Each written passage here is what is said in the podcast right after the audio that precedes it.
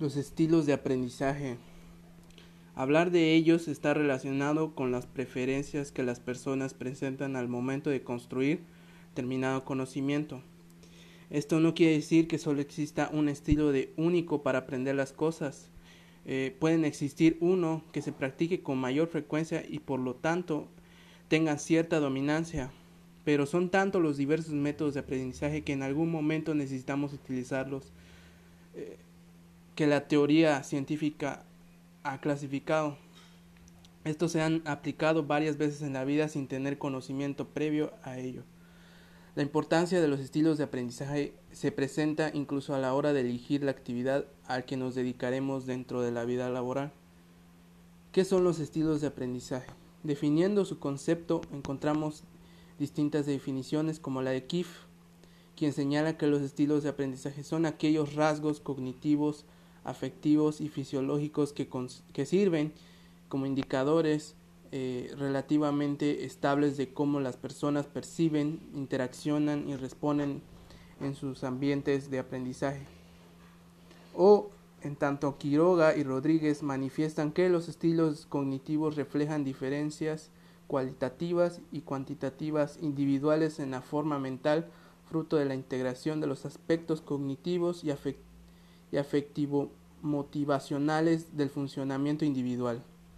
Los, estilos de aprendizaje y los entornos virtuales eh, plantean una estrecha relación porque la diversidad de herramientas tecnológicas que proveen estos últimos eh, facilitan la adaptación a las distintas maneras de aprender por parte de los estudiantes eh, o aprendices. Existen diferentes modelos teóricos para definir e identificar los estilos de aprendizaje.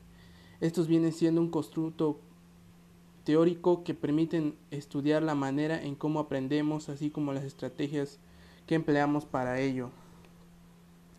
De acuerdo al modelo del hemisferio cerebral, encontramos los estilos lógico holístico.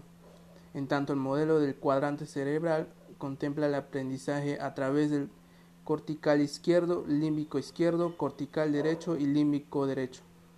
El modelo de las inteligencias múltiples plantea las siguientes inteligencias: lógico matemático, lingüístico verbal, corporal kinestésico, espacial, musical, interpersonal, intrapersonal y naturalista.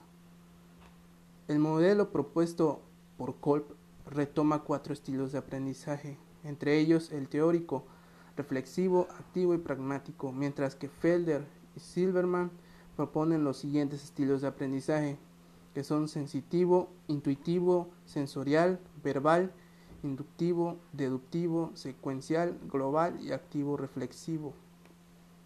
Por último, encontramos el modelo neurolingüístico BAK, que comprende los estilos visual, auditivo y kinestésico.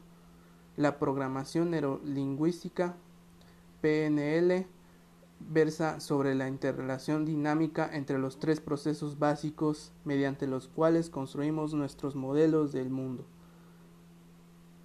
Desde esta perspectiva de neurolingüística se plantea que los estilos de aprendizaje estén relacionados, están relacionados con los estímulos externos que recibe el ser humano a través del cerebro y la forma como éste los interpreta para ello se debe seleccionar eh, el canal pues, más adecuado, visual, auditivo o kinestésico. Los objetivos principales del, del análisis de los modelos y estudio de los diferentes estilos de aprendizaje es la posibilidad de entender la manera en que aprenden los seres humanos y con base en ese conocimiento poder establecer mejores procesos de aprendizaje, ya sea desde la función docente o desde la visión para propia del aprendizaje que analiza.